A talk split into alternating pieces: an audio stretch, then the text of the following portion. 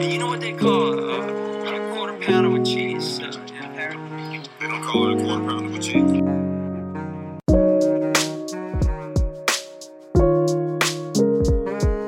What do they call it? They call it. Então, bom dia, boa tarde, boa noite.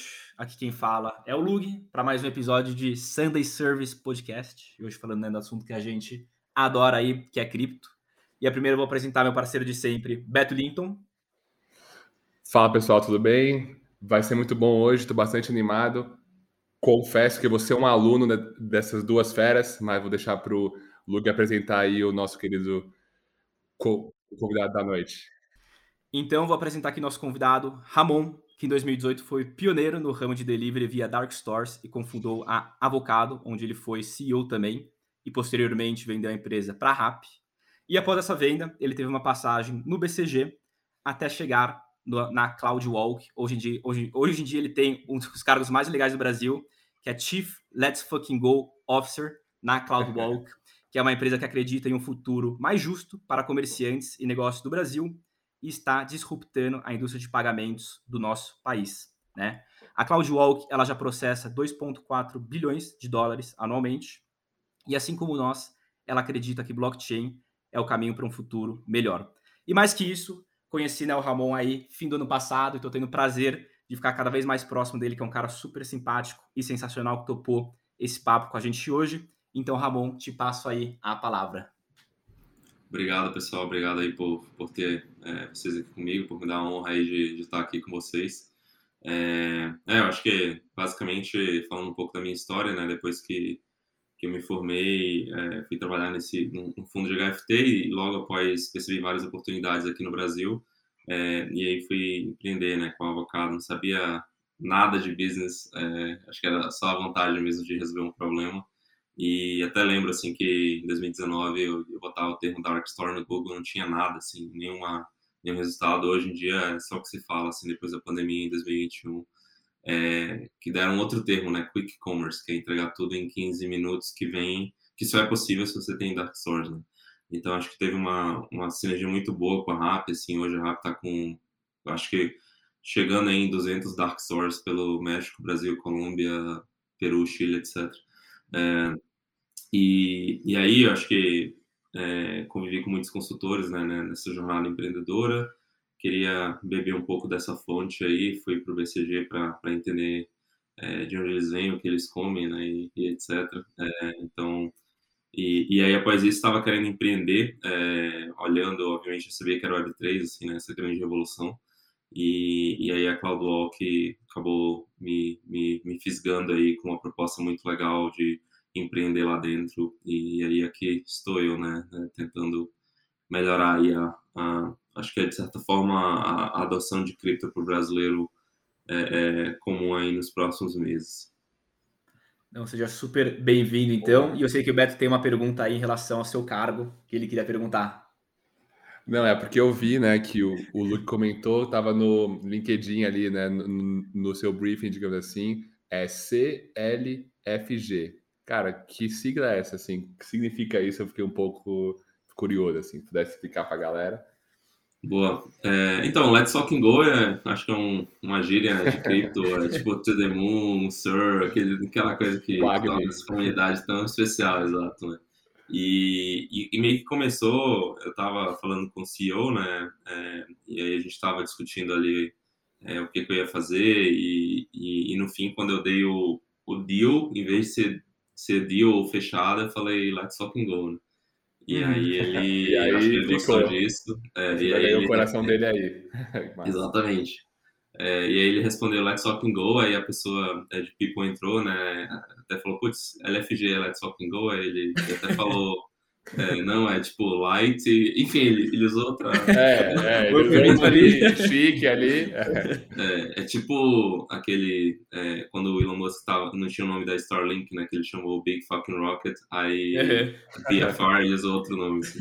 Mas aí no fim, o, o- quando eu fui para começar mesmo, aí o, o CEO falou, cara, você pode colocar alguns cargos aqui, tipo, sei lá, entrepreneur, é, ou head of Let's Fucking Go, etc. E eu falei, cara, eu, eu vou querer esse daí mesmo, Let's, Let's Fucking Go, Go. melhor cargo do mundo. É, vamos, Animal. honrou a comunidade cripto, né? Que é um pouquinho degenerada aí. E aí, cara, o pior é que eu falei, eu acho que ela se fucking gol. Até falei pro Beto ontem, mas eu falei, deixa eu procurar no Google, vai que é uma sigla que eu não sei, né? Eu vou estar tá passando vergonha. eu achei looking for groups. Eu falei, com certeza não é isso. Ah, acho não, que ela é fucking gol mesmo. Cara, mas sensacional. E aí, pessoal, é... então estamos aqui, né, com o Ramon. Aí, vocês já viram que o papo vai ser ótimo com ele. E passando, tá, um pouquinho do que, que vai ser essa conversa de hoje a gente vai passar por NFTs e Web3 e mostrar, né, exatamente assim, o que, que são NFTs, além dos JPEGs que a gente vê hoje em dia né, em página de meme e tudo mais, o que, que é essa tal de Web3 e justamente, né, como que os NFTs, eles fomentam a Web3, né, como que um complementa o outro. É, alguém quer se arriscar aí e passar para o pessoal o que, que é um NFT? Ou posso trazer uma explicaçãozinha que eu trouxe aqui? Bom, acho que eu não me arrisco não, galera. Tá bom, quer... frente de vocês aí eu não me arrisco não. Quer passar ou você me complementa? Eu, eu acho que talvez o meu entendimento de NFT é, é, é que assim, eu acho que eu, a primeira derivada é, é, arte, né? Mas é muito mais do que isso. Então, eu acho que eu, eu, eu colocaria de uma forma generalizada como uma forma de você passar ownership que possui regras embutidas em smart contracts. Eu acho que para mim essa seria a forma mais generalizada possível de dizer o que é um NFT. Uhum. E, e esse, esse tipo de ownership ele não pode ser quebrado, né? Então, daí que vem o não fungible. Não fungible, né? Então, só explicando um pouquinho mais, tá? Na, na língua da galera aqui. É, e eu vou pegar justamente dessa parte, né? De non-fungible token que o Ramon trouxe, né? Que nada mais é que um token não fungível. Então a gente tem, por exemplo, né, o Bitcoin, que é um token fungível, onde um Bitcoin ele pode ser dividido, acho que por 100 milhões né, de, de satoshis, que a gente chama. Então, assim, um, um, um token ele pode ser divisível né, em várias partes. E o NFT, né, ele nada mais é que um contrato na blockchain, que ele é único, diferente né, de todo o resto, assim como o contrato da sua casa, né, um contrato único. Não existe um contrato igual que você tenha né, na sua casa, porque ela é sua com as próprias características. Só que é um contrato né, digital, que nem o Ramon falou, né, com características próprias que não podem ser alteradas e que, assim, historicamente possibilita, né, pela primeira vez, a propriedade 100% privada online. Que é muito bacana da gente pensar, né? A gente nunca teve nada realmente que fosse 100% nosso, né? assim, tivesse sobre o nosso domínio, né? Não fosse centralizado em uma empresa online, essa, essa questão de propriedade. Você tem ali um login no Facebook, mas não é efetivamente seu, né? Porque o Facebook ele tem o servidor dele, se ele quiser ele te cancela, se ele quiser ele te bane, se ele quiser ele acaba com o Facebook, que nem o Orkut acabou, e aquilo não é exatamente seu, né? Que é uma parte que a gente vai entrar um pouquinho mais para frente. E só complementando aqui, né, o que, que assim é tão grande do NFT com essa questão de propriedade 100% privada, é que pela primeira vez a gente tem essa questão né, de propriedade online, onde você faz exatamente o que você quiser com ela, né? Ela é sua propriedade, então não tem nenhum grande centralizador aí te controlando. A gente acaba com os intermediários, né? Então a gente fala dessa descentralização da internet. Então, assim, o que é seu é seu, tá na sua carteira na blockchain e não tem né, nenhum grande intermediário segurando ou te impossibilitando de fazer o que você quiser com aquilo. E aí vocês me corrigem, tá nessas definições se eu tiver errado. A gente tem uma questão de escassez online. Então, assim, por mais que você consiga copiar o NFT de todo mundo, o original, né, o do contrato, o que todo mundo sabe que é o verdadeiro, só vai existir um, né? Então a gente traz essa questão de escassez. E aí a gente começa, tá? A, vou falar um pouquinho brevemente da Web 3, a passar por essa jornada. Então, Web 1 a gente fala, né, que as pessoas só podiam read, então consumir conteúdo. A Web 2 a gente fala que as pessoas conseguiam consumir conteúdo e escrever conteúdo, que é o que a gente faz hoje em dia, né? Todo mundo produz conteúdo no Stories, um texto no LinkedIn, algo do tipo. E a gente começa a passar para a Web 3 com os NFTs, que a gente consegue ler conteúdo, escrever conteúdo e possuir né, bens e conteúdos online. E essa que é a grande né, virada de chave aí dos NFTs. E aí, Ramon e Beto, vocês têm algum complemento, alguma discordância que eu sei que, pô, o, o NFT eu acho que ele está mais ainda na teoria do que na prática, né? Tem muita coisa acontecendo mudando ainda. Queria saber o que, que vocês têm aí para complementar sobre isso ou até contestar sobre essa questão de NFTs. Pô, acho que algum, alguns pontos aqui, só voltando lá para o comecinho que o Ramon falou, que eu gostei bastante da, da definição dele, foi bem simples, assim, tipo, um pouco técnica, técnica, mas bem simples, que é, cara, você tem o ownership, tem uma série de regras via o smart contracts, e se fosse para eu adicionar mais um, um pilar, ele tem o valor via comunidade, via social contract. Ele só vai ter o valor com a, com a comunidade que você cria em volta aí. Para mim, essa é a maior revolução, assim, que é o que fecha essa conta e deixa tudo bonito. Então, acho que quando eu penso no NFT hoje, eu penso que ele é uma coisa muito primitiva, tipo, até porque eu não não entendo a fundo, tipo, ele é uma coisa muito primária. Eu sinto que ele é um pouco como se fosse a web page em 2002, assim, tipo um negócio assim que era uma página em branco, totalmente programável, é, é, cara, que você pode adicionar muito, muitas coisas que você nem enxerga e que no e que no começo, que nem o Lug comentou, era quase que read-only, né? Então, cara, você queria botar uma, uma revista no mundo físico para o mundo online. Você queria pegar alguma coisa, algum livro, colocar lá, tipo, alguma informação que era física para online.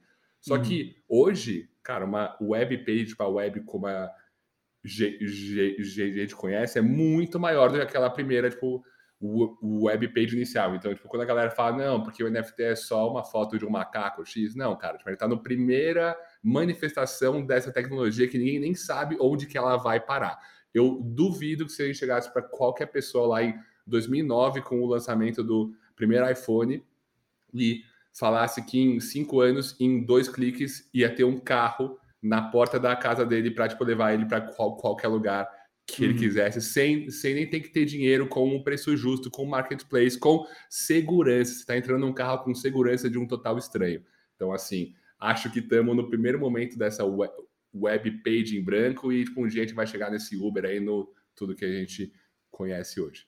Eu queria só trazer uma, uma curiosidade aqui, tá? Do, do, que o Beto falou, né? Que em 2008 ninguém pensaria da, dessa questão do carro pegando a gente.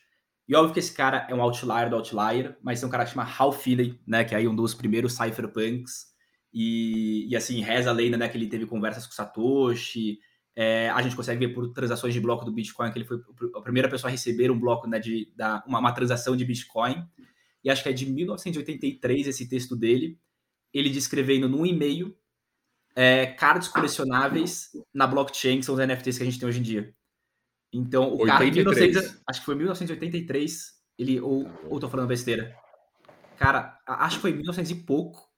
Posso estar falando besteira, acho que foi talvez um pouco depois. Bom, mas... é, você não lembra a data, mas ele falou assim há muito tempo atrás sobre essas cartas colecionáveis né, da blockchain, que seriam os NFTs que a gente tanto conhece hoje. Caramba. E aí, cara, é o outlier do outlier, Hal Finney aí, para quem quiser pesquisar depois. Eu acho que aí... ele, ele, tem uma possibilidade grande dele ser o Satoshi, sabe? A, a reza a lenda de quem é sei sabe quem é o Satoshi. Eles fizeram. É, quem sabe que não o nome. A NSA, a, NSA. Agência de Segurança Nacional Americana. Uhum. É, o, a do Edward Snowden, sabe? Que deu todo aquele. treta lá, só, é, só eles fizeram um. Eu esqueci o nome, é uma análise técnica em que você é, cada pessoa ela escreve diferente, né? Quase como se fosse uma, uma, uma identidade do seu cérebro, da forma que você pensa.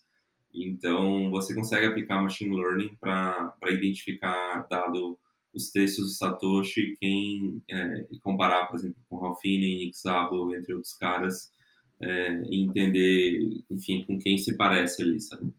Então, acho que o ponto é, se o Lugui escreve um texto e depois ele escreve outro texto fingindo seu veto, pelas similaridades da forma que você pensa, as palavras que você usa, eu consigo identificar que, que aquele segundo texto, na verdade, vem do Lugi. E, obviamente, se você extrapola isso com mais, data, mais, mais dados, né, isso melhora ainda mais. É, a, a, a forma raiz né, de fazer isso antigamente era pela letra, né? Pegava uma carta do outro, você vê se a, se a letra era diferente, mas você vê como com AI aí, né, com o avanço dessa tecnologia, você pode fazer coisa que você nem imaginava ser possível antes. E aí, fugimos um pouco aqui do tema. É... e aí, vi aqui, tá, pessoal? É de 1993 a, a, o e-mail do, do Ralph Finney que ele fala sobre os NFTs. Estamos aqui em 2022 discutindo o comecinho dessa fronteira da tecnologia. Em 93 ele já estava pensando sobre e eu queria aproveitar então, né, toda essa timeline que a gente criou agora, que a gente está em 2022, mas a gente fala né, que a gente está em 1900 e pouco ainda nessa jornada aí dos NFTs. Cara, é bizarro acompanhar como tudo vem crescendo, não só né, em termos de desenvolvimento de projetos, como grandes empresas entrando. E, e é uma velocidade alucinante. Né? A gente está vendo Nike, Adidas, é, Walmart, Mastercard entrando assim de um dia para o outro, né? Facebook, Apple, nesse mercado aí de NFTs, metaverso e tudo mais. E eu queria perguntar, então, aí para Ramon e Beto, como que vocês foram, tá, introduzidos a esse mercado de NFTs? E caso vocês tenham realizado já uma compra, qual foi o NFT, né, o primeiro NFT de vocês e quando que foi, para a gente acompanhar aí essa trajetória desse NFTs evoluindo? Boa, eu acho que para mim, é, eu fiquei. Acho que o meu, meu, momento pílula vermelha, né, como dizem lá do, do Matrix, é, em que eu acordei para todo esse potencial. Assim, eu já tinha ouvido falar de cripto é, bastante desde 2015, mas eu achava assim, um negócio meio, sei lá, um investimento alternativo.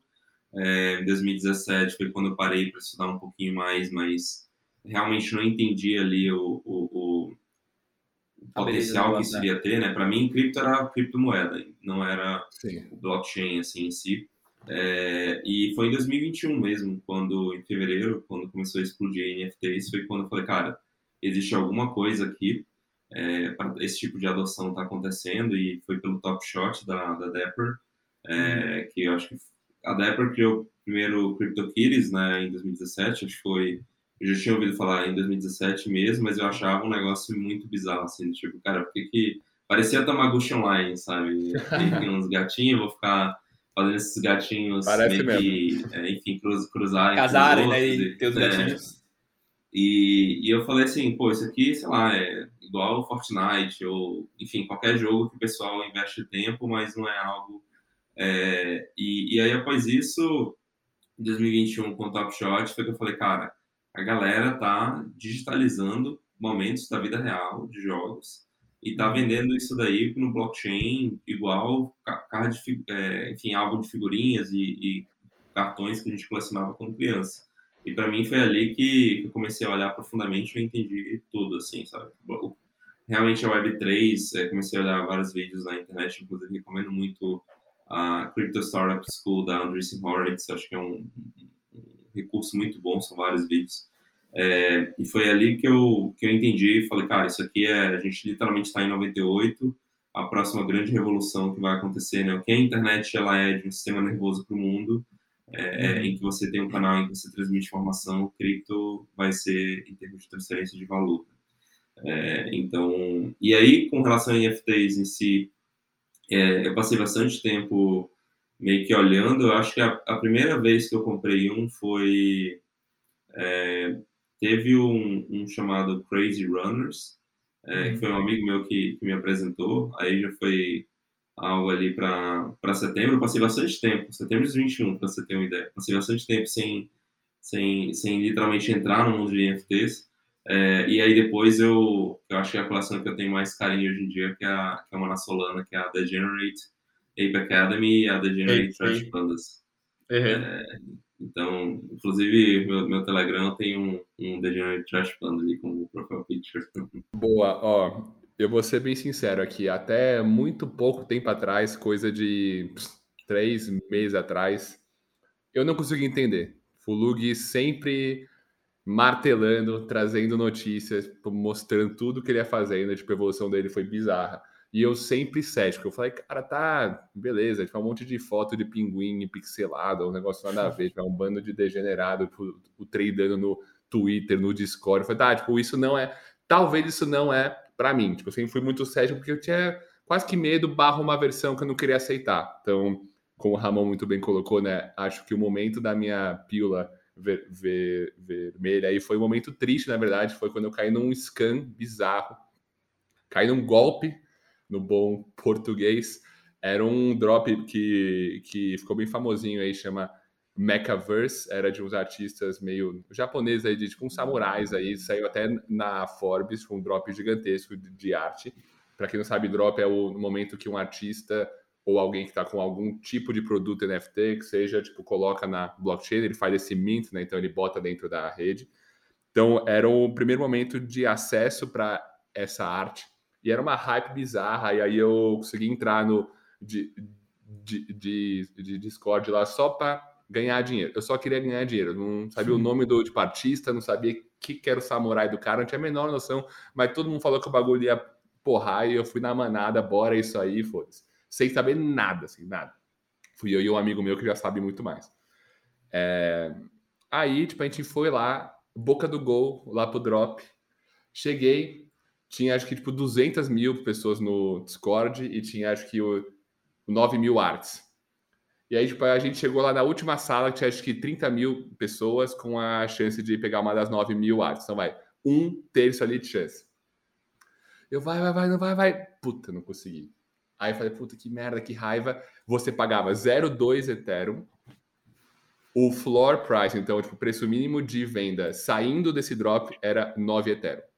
Tá, então era assim, bicho, um tipo, Ethereum 40... é 3.500 dólares hoje em dia. É, então em quatro minutos eu quase ganhei 200 mil reais, um dinheiro que eu nunca vi na minha vida. Então eu tava em choque. Falei, mano, como assim que eu quase ganhei 200 mil reais por causa de uma arte de um samurai, de um cara japonês, que eu nem sei o nome do cara, e eu quase ganhei 200 mil reais. Falei, puta que pariu, tem alguma coisa aqui. Então eu não consegui esse drop. Dia seguinte, eu tô inocente, aí, tipo, ainda puto que eu não consegui o drop. Veio uma mensagenzinha lá no Discord, drop extra, caralho, 4, vem aí, tipo, saiu a nova, sei lá, tipo, eu nem lembro. Eu, eu deletei isso da, da minha memória, tá? Foi, meu, foi o meu mecanismo de defesa aqui para eu não chorar. Falei, cara, tipo, eu deletei esse momento, então o que eu lembro foi, veio uma mensagem extra. Cliquei lá, conectei minha carteira, quando eu vi era um site exatamente igual, tudo igual, mudava uma letra no link do cara, assim, era 100% igual mesmo logo, mesma identidade visual, mesmo processo, mesma loading screen, era tudo exatamente igual. E eu perdi aí. Enfim, precisa ver quanto que tava Ethereum, mas eu perdi tipo 1.2 Ethereum, porque eu tentei dar 4 mints. Então, isso em hoje está tipo 3 e pouco, que é, sei lá, tipo, eu perdi mais de 15 mil reais porque eu fui um idiota e eu não segui a primeira regra do cripto, que é don't trust Verify. Então, assim, gente, ainda tá mato alto, ainda tá tipo 95 web, então tomem cuidado, não sejam que nem eu, trouxa, que perdeu na, na fomo de ganhar dinheiro, na correria, tipo, a gente pode falar mais desse tema. Mas essa foi a minha primeira experiência com, com, com o tema, que foi logo, tipo, deve ter sido meio do ano passado, e eu fiquei com um trauma, eu não queria nem saber de tipo, NFT, eu ficava puto com o Luke, que eu não aguento mais só cair em golpe nessa merda. Até um mês, um mês atrás, que até parecido com o que você falou, Ramon, eu comprei, aí sim, meu primeiro NFT foi o da NFL, do Top Shot. Então, que é o, que é o mais novo que sai agora, que é o da NFL. Então, basicamente são jogadas, né, do futebol americano que você tem os momentos gravados lá, que tem raridade, etc. São quase que os colecionáveis. Então, esse é o único NFT que eu tenho, são três packs aí da NFL. Mas eu já estou de volta, já estou entendendo muito mais. E foi uma, foi uma lição dura, mas que espero que ela tenha sido barata se eu olho no longo prazo do potencial desse mundo novo que está se abrindo.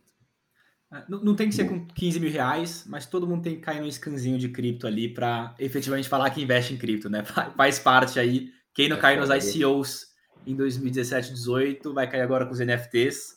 Galera, nunca respondam mensagens privadas no Discord, que é onde a, a comunidade de NFT vive. E eu acho que... Pra... Manda aí, manda aí. Não, não, eu ia, eu ia pegar um ponto longo agora para continuar. Ah, não, só, só trazendo então como foi a minha introdução, acho que foi muito parecida com a do, do Ramon, lá para fevereiro de 2021 também, né? Fui impactado com esse termo NFT. E eu lembro que a primeira notícia que eu li, cara, eu lembro até hoje, estava no trabalho, né? Saindo do trabalho, e foi, né, que tal usuário ia vender uma pista de Fórmula 1 online que ele tinha, por acho que 100 mil reais, e deixar de ter né, os ganhos que ele tinha aí de, sei lá, 15 mil reais por a cada três meses. E eu falei, quê? Como assim ele tá vendendo? Fórmula 1 é, online? Cara, acho que era alguma coisa no, no sandbox, não lembro qual era a notícia. Assim, era, foi meu primeiro contato. Eu não entendia nada. Eu falei assim, como assim ele tá vendendo uma pista? Assim, não entendi como ele tava vendendo alguma coisa dentro de um jogo. Não entendi como que ele ganhava dinheiro dentro de um jogo, né? Que a gente está acostumado com sistemas fechados, por exemplo, um FIFA, onde o dinheiro que você gasta vira o dinheiro de mentira do FIFA. E eu fui, né, cada vez mais estudando. Meu contato também, né, foi com o primeiro, né, com o Top Shot, e era uma época maravilhosa onde você gastava 14 dólares num pacote e ganhava 300 dólares de retorno, né? Era uma demanda assim bizarra né, no Top Shot. Vi Bored Day por 7 mil reais, achei caro. Vi Cool Cats também por 0.9 Ethereum, acho que na época, hoje deve estar, na época eram 5 mil reais, achei caro. Quanto tá o Board Ape hoje? Você falou que você viu por Ape 7 tá- mil reais. 1.5 milhões o, o floor price de reais. O, o Cats também tá em uns 15 Ethereum de floor price. Mas assim, cara, na época eu não entendia. Na época eu falava assim, pô, eu não entendo direito que é NFT, não sei como é que isso tem valor, pô, 7 mil reais já é caro. Então eu tentava em projetos alternativos, que eram que meio que uma cópia né, do Bored Ape. Então meus primeiros foram o, o Hall of Fame Goat Lodge, que eram umas cabras, onde a proposta deles era essa cabra ela ia servir como um ingresso para festivais que eles iam fazer né, nos Estados Unidos. Então, a, a- das 10 mil cabrinhas né, que eles lançaram, que era uma arte até que legal, é, elas vão funcionar como passes vitalícios para esse festival. E aí a gente vai entrar nessa questão né, de, de usabilidade um pouco mais para frente, mas assim, é um JPEG, é uma imagem, mas ela tem uma funcionalidade muito bacana. Onde se o festival deles vir o próximo Lollapalooza, eu tenho dois ingressos vitalícios que vão valer muita grana, eu vou ter acesso né, a partes lá de holders e tudo mais. E tive também a minha devastosa compra aí de um artista que chama Twitter Picasso, que é um cara que desenha muito mal, e ele ficou famoso por causa disso, mas o The Weeknd já tinha usado uma foto dele de perfil, Will Smith já compartilhou, e eu comprei um dos desenhos dele, né, de um, de um rapper que chama Juice WRLD, ah, eu paguei carinho na época até, hoje em dia vale zero, que eu acho que é o caminho de 99% dos NFTs, né, é, serem JPEG sem funcionalidade, e a galera ir na hype, né, e assim, terem o seu valor atrelado pelo fato de ser um NFT e não sim pela funcionalidade que eles têm. Mas, mais uma vez, acho que foi uma, uma experiência e vem sendo, assim, eu acho um, um privilégio muito grande só de eu poder ter entrado no OpenSea, né, que é a maior plataforma de vendas de NFT, em fevereiro do ano passado e entrar hoje em dia e ver, assim, dia após dia como que isso vai mudando, como que os projetos vão evoluindo. Cara, eu acho que o Ramon lembra da época que era uma loucura, né, os drops de NFT, a galera pagando caríssimo, né, por assim projetos que eram muito ruins. Hoje em dia a gente tem muita coisa ruim ainda, mas antigamente era pior ainda, né? Então acho que é, é incrível acompanhar nessa velocidade das coisas que vão surgindo e essa velocidade, né, que tudo tá tá rolando. E aí essa foi minha minha trajetória aí com os NFTs então até hoje. Boa. É, o, o, eu acho que algo que foi falado aqui, né, que essa questão de comunidade, é, inclusive adoraria ouvir esse input de vocês, né, é, porque quando você falou, Lug, putz, eu não entendia que os Bored Apes iriam ser o que eles são, é, hoje é, é mais fácil né, olhar para trás e, obviamente, esse investimento de 7 mil reais teria valido muito a pena, é, mas... Um pouquinho só. Mas assim, o, o, o que que você acha que você aprendeu é, no sentido de que, putz, eu entendo que o Bored Ape é, ele iria ser um sucesso desde o início, é, sem saber, sem, sem estar em janeiro de 2022, sabe? Eu acho que e aí entra nesse ponto principal, né, que é a comunidade. Eu acho que é, é, é eu até eu vejo pessoas falando que em vez de ser head of marketing, agora as empresas vão precisar de head of community, né, para saber Uhum. gerar comunidade. Toda empresa vai ter que ter uma estratégia Web3. Eu acho que isso que você falou sobre a Nike e a Adidas estarem entrando, elas são, estão sendo pioneiras, é, já viram algo que 99,9% das empresas ainda não viram. Eu acho que é a mesma questão de uma empresa não ter rede social hoje em dia, sabe? É, qualquer empresa que não tem uma presença digital hoje, ela está, enfim, fadada a fracasso, basicamente. né? Exato. E, e a mesma coisa vai acontecer nesse mundo de Web3. Toda empresa vai ter que ter, seja o token, seja. A gente ainda não descobriu, a gente ainda está descobrindo e vai demorar alguns anos até a gente descobrir o que, que é isso. Mas que, que vão existir canais ali onde valor vai fluir, isso daí pode ter certeza que vai. E, e, e quando essa confiança né, ela é quebrada, por exemplo, a gente pode entrar mais tarde em DAOs, mas uma coisa que me interessa muito hoje em dia, né, é DAOs de investimento. Então, Uhum. antes, é, vamos pegar aqui uma Andreessen Horowitz da vida, né? O, o, o Ramon, É. só um segundo. Você explica só pro pessoal o que, que é uma DAO que a gente tá falando? Claro, claro. DAO ela é Decentralized Autonomous Organization, né? então uma organização descentralizada autônoma, é, e ela pode ser basicamente, eu acho que o melhor proxy do que é uma DAO é, pode ser uma empresa, é, mas no fim, eu acho que uma forma mais generalizada é uma, uma organização, uma, um grupo de pessoas ali com um bem em comum, né? Então, é, Um exemplo é o Constitution DAO, que tentou comprar a Constituição Americana, acabou não conseguindo, mas Uhum. é, no fim você cria ali uma entidade em que várias pessoas com objetivo em comum entram e colocam recursos a fim de conseguir aquilo. Então, nesse caso, a gente pode dar um label ali de, de crowdfunding, né? Os caras fizeram crowdfunding para conseguir comprar uma Constituição, a Constituição Americana. É, e, eu acho que, por exemplo, o Facebook, né, voltando a essa questão do centralizado versus descentralizado, é, o Facebook faz o que ele quiser, assim, tipo, putz, o Trump falou besteira, o Facebook vai lá e bane Trump. É, e, e, o produto do Facebook, ele vem muito de, do que que dá na cabeça ali do PM, lá em, lá em Menlo Park, basicamente, e, é, e baseado em dados, obviamente, mas é algo que vem da empresa, o usuário tem zero poder sobre isso. Não, se o Facebook fosse um DAO, ele iria botar um proposal, né, um, algum tipo de votação em que os usuários votariam. Então é muito mais uma democracia e é feita à vontade da maioria, que no fim são os usuários que fazem a plataforma funcionar. Sem usuários, Facebook a, a ação vai a zero, né, basicamente. Então, uhum. é, você acaba invertendo essa lógica do jogo em que, em vez de as ações é, de uma empresa elas serem muitas das vezes é, é, eu gosto muito dessa frase do, do Chris Dixon, né, da Andreessen Horowitz, que ele fala, é, em vez de ser don't be evil, é can't be evil. Então, é, porque o Google ele fala, né, don't be evil, mas na, no mundo Web3, o Google can't be evil. Uhum. É, e, e, essa é a diferença, porque tudo é transparente, a maioria das decisões, em vez de serem tomadas pela empresa, são tomadas pelos usuários, e isso cria uma comunidade muito mais leal e engajada. Eu acho que um exemplo disso é, é, é, que mostra como a gente já está começando a ficar mal acostumado com a EV3 é a venda da, da Activision, né, em que é, os usuários, eles, é, é, a Activision foi vendida para a Microsoft ali por 69 bi de dólar, uhum. e, e, os usuários estavam falando, né, putz, a gente não recebeu nada por isso. Sim, sim. E se fosse já na época da Web3, no Play Turn ali, a gente teria recebido é, isso aí através da valorização do token que a gente teria por acreditar muito cedo na Activision.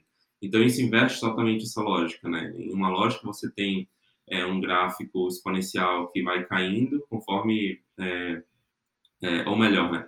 O gráfico de, net, de efeito de rede ele aumenta é, a utilidade da plataforma quanto mais usuários entram naquela plataforma. Então o WhatsApp é um exemplo disso.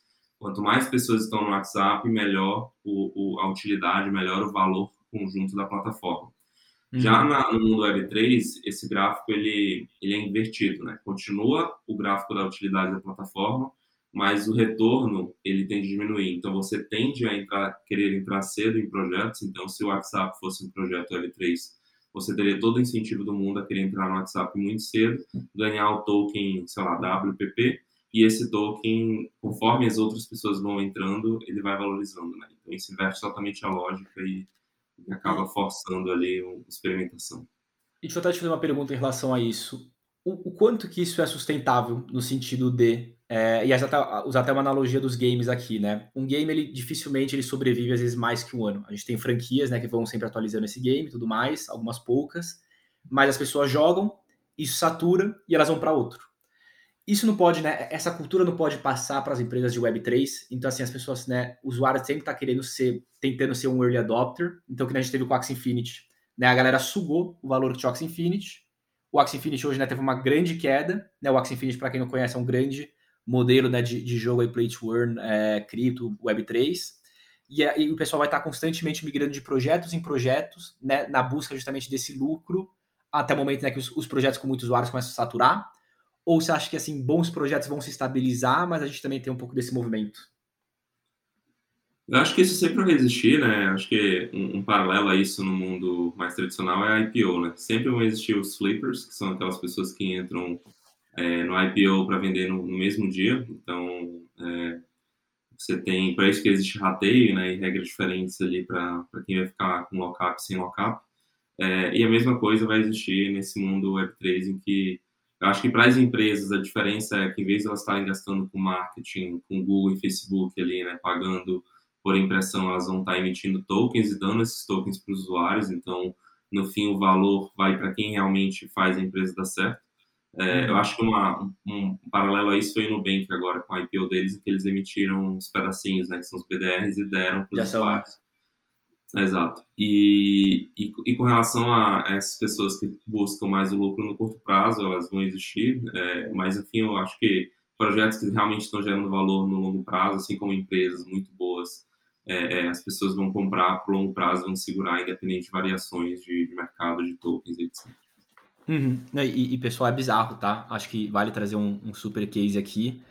E, e, até aproveitando tá, essa venda da Activision que o Ramon trouxe, né? É justamente isso, né? O usuário fez a Activision, né? Óbvio que a Activision tem o mérito dela, o mérito do time, criaram né, produtos muito bons, mas a comunidade foi quem sustentou.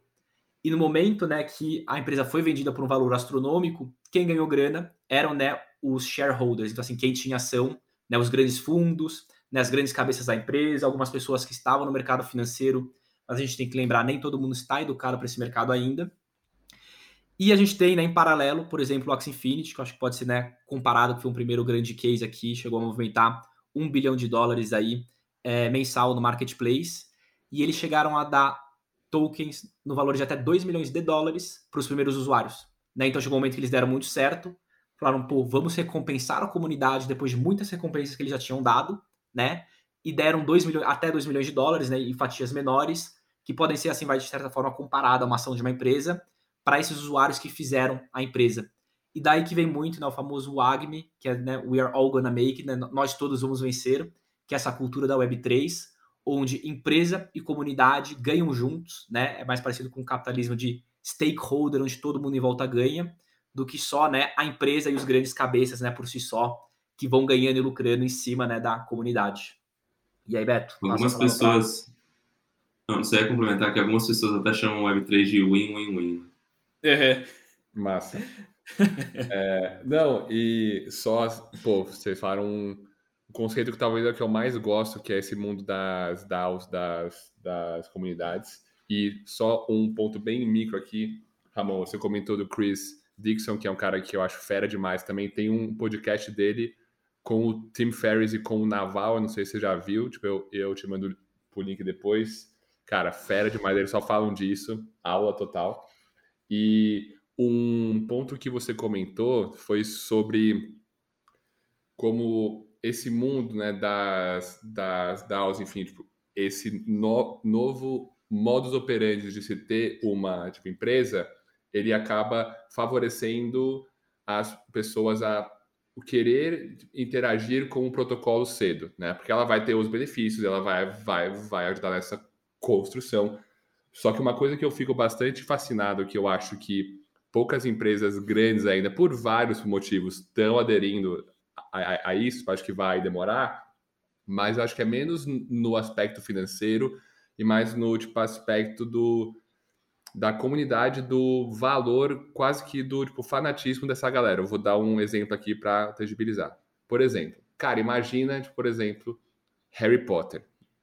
Um, uma das maiores tipo, comunidades de fãs do mundo, assim, para um negócio mega estabelecido, super é, relevante. E, cara, imagina se acordasse amanhã, tipo, a J.K. Rowling e, e falasse, bicho, família, fãs de Harry Potter do mundo, vai, vai acontecer o seguinte: vai ter um novo filme do Harry Potter. Harry Potter 8, vai ter os atores, vai ter todos os recursos disponíveis. E a gente vai, tipo, lançar aqui um NFT, 100 mil deles, e todo mundo que comprar por X preço, enfim, sem os detalhes específicos, vai fazer parte dessa DAO imensa, desse grupo que vai decidir como que o filme vai ser. Bicho, imagina o quanto que ia valer isso, assim, tipo, se fossem mil só, dez, enfim, cara, tipo, imagina os maiores fãs criando uhum. a obra deles com toda a liberdade, com toda a supervisão e com todos os recursos e com os direitos, né, autorais, enfim, que a maior barreira é essa, né? Pô, eu não ia poder fazer isso, eu, Beto, com o Lu e com o Ramon, porque ela é dona dos direitos de imagem.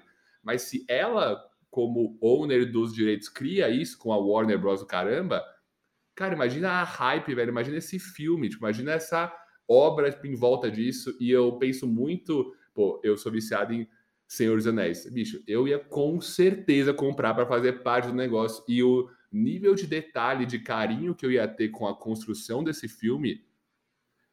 E, lógico, tipo, mantendo tudo que a história, que a marca, digamos assim, preza, ia ser incrível. Então, tipo, eu, eu, eu penso muito, tipo, até menos pela parte do investimento, que vocês tocaram muito, que eu acho que é a mais relevante e a mais óbvia, mas eu penso na criação de comunidades de valor e, tipo, desses grupos que não tem limite, assim, de uma experiência incrível que só foi possibilitada agora via NFTs e DAOs, etc. Uhum. Enfim, queria jogar essa bomba aí, ver se vocês acham que eu tô ficando maluco, ou se acham que pode ser alguma coisa que eventualmente faz parte dessa nova revolução cultural, digamos assim. Eu só queria trazer brevemente, tá? Que eu tô 100% de acordo. Acho que assim, o, o, a gente vai entrar um pouquinho mais para frente, né? Os diversos casos de uso de NFT, que é um negócio assim, mind blow, né? Todo mundo ali, acho que se restringe hoje em dia a falar que é só uma foto, mas como a gente consegue entrar nesses cases de usabilidade, aí sim que o jogo começa. Então, assim, você pode realmente ter uma foto do Harry Potter, mas essa foto é o que te garante poder de voto no próximo filme do Harry Potter e tem valor atrelado a isso, né? E vai estar dentro do contrato lá da, do novo filme do Harry Potter. Então, essa usabilidade, que é um negócio que é tão sensacional, né? Que o, o NFT, ele, ele possibilita. E eu, né, quando eu falei, pô, perdi aí os Bored Apes no, no comecinho, mas é uma marca, é uma comunidade que hoje em dia eu comecei a entender muito bem. Né? Não tem um milhão e meio para meter no Bored Ape aí, é, hoje em dia, mas tudo que é paralelo deles, eu tô entrando. Né? Então eles fizeram uma coleção com Punk Comics, eles fizeram na colaboração com a Adidas, e todos esses projetos eu tô entrando. E o da Adidas, né, que eu sou né, um holder aí de um dos 30 mil NFTs que eles lançaram. É, recentemente a Adidas fez uma colaboração com a Prada, né? A Adidas está entrando muito forte nesse meio de NFTs. E infelizmente não fui sorteado, né? Mas eles, de 300 mil é, pessoas que entraram, eles vão sortear 3, 3 mil, né? E aí quem era holder tinha um, um, um acesso privilegiado para mandar uma foto. E essa foto ia compor né, uma nova arte digital da Adidas com a Prada. Então, assim, cara, é um negócio é, é, é, é, assim, é, é, um valor extremamente emocional de autoexpressão. De eu poder falar, pô, eu fiz parte né, de um projeto da Adidas com a Prada, a minha foto tá lá, né, eu contribuí para aquilo, a, o, o, projeto ele vai ser leiloado, então assim, quando ele fosse vendido, o meu NFT ele ia garantir royalties dessa venda, né, dessa arte gigante para mim, e eu poderia vender ela depois para quem eu quisesse. E eu vou falar que, cara, eu sempre fui um cara muito da Nike, e hoje em dia, se eu fosse comprar uma roupa, eu compraria da Adidas. Então, assim, Adidas conseguiu me converter via NFT, via engajamento e, e, via geração de valor que eu nunca tive com nenhuma outra marca. E acho que isso foi muito forte para mim. E esse é só o comecinho. Imagina o que, que as marcas vão fazer, né, nesse sentido de converter usuários via NFT, engajamento, usabilidade e geração de valor. Então não só sou eu mais dando dinheiro para Adidas, mas a Adidas gerando valor para mim. Imagina para um fã do Senhor dos Anéis ou do Star Wars poder participar de um negócio tão grande. Então, se para mim, que sou um mini fã, poderia participar de uma arte, né, Adidas e Prada, imagina o cara que vai voltar no filme e vai participar da construção e participar do enredo, tudo feito no Discord. Cara, é outro mundo. É outro mundo. Exato, e aí eu acho que aí começa né, a, a, brincadeira, assim. Uma das brincadeiras, né? Uma das possibilidades. Boa. Eu acho que é, é exatamente isso, assim, o, o acho que é inimaginável o tipo de use case que a gente pode ter a partir do, de, desse ativo, né, que é, vamos, vamos citar aqui uma lista de exemplos, né, casas podem, casas e carros podem ser vendidos como NFTs, é, o cartório nada mais é né, do que esse ledger analógico em que as pessoas olham a olho nu ali a, a sua assinatura e tentam bater com uma assinatura que já está registrada, um processo totalmente passível a erro. É. E, e no fim, é, é, igual a internet, né? Certas coisas era, era óbvio que a internet facilitaria. E eu acho que esse use case aí de carro e casa é um exemplo clássico de como NFT, NFT facilitaria muito a vida das pessoas.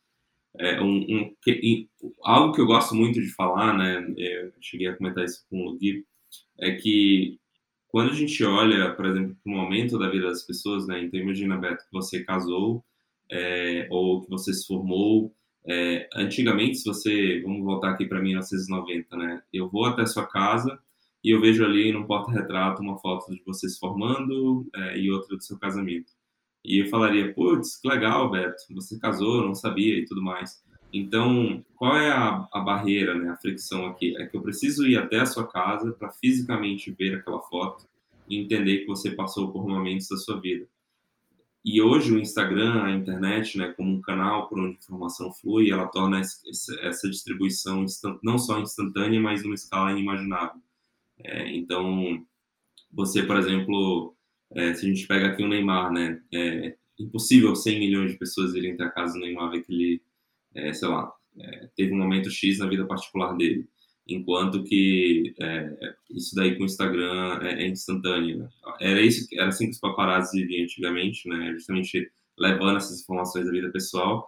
Mas o ponto que eu quero trazer aqui é que Hoje, se eu quero entender, por exemplo, o Lugui, eu preciso ver que ele tem um, sei lá, um quadro do Picasso ali. Putz, o Lugui gosta então de, da arte do Picasso e tudo mais. É o tipo da coisa que só indo até a casa do Lugui eu, eu entenderia qual, qual, é um pouco da identidade, do que, que ele gosta. Assim como, por exemplo, se eu fosse até a sua casa, eu poderia ver um bonequinho do Senhor dos Anéis e entenderia que você gosta do Senhor dos Anéis.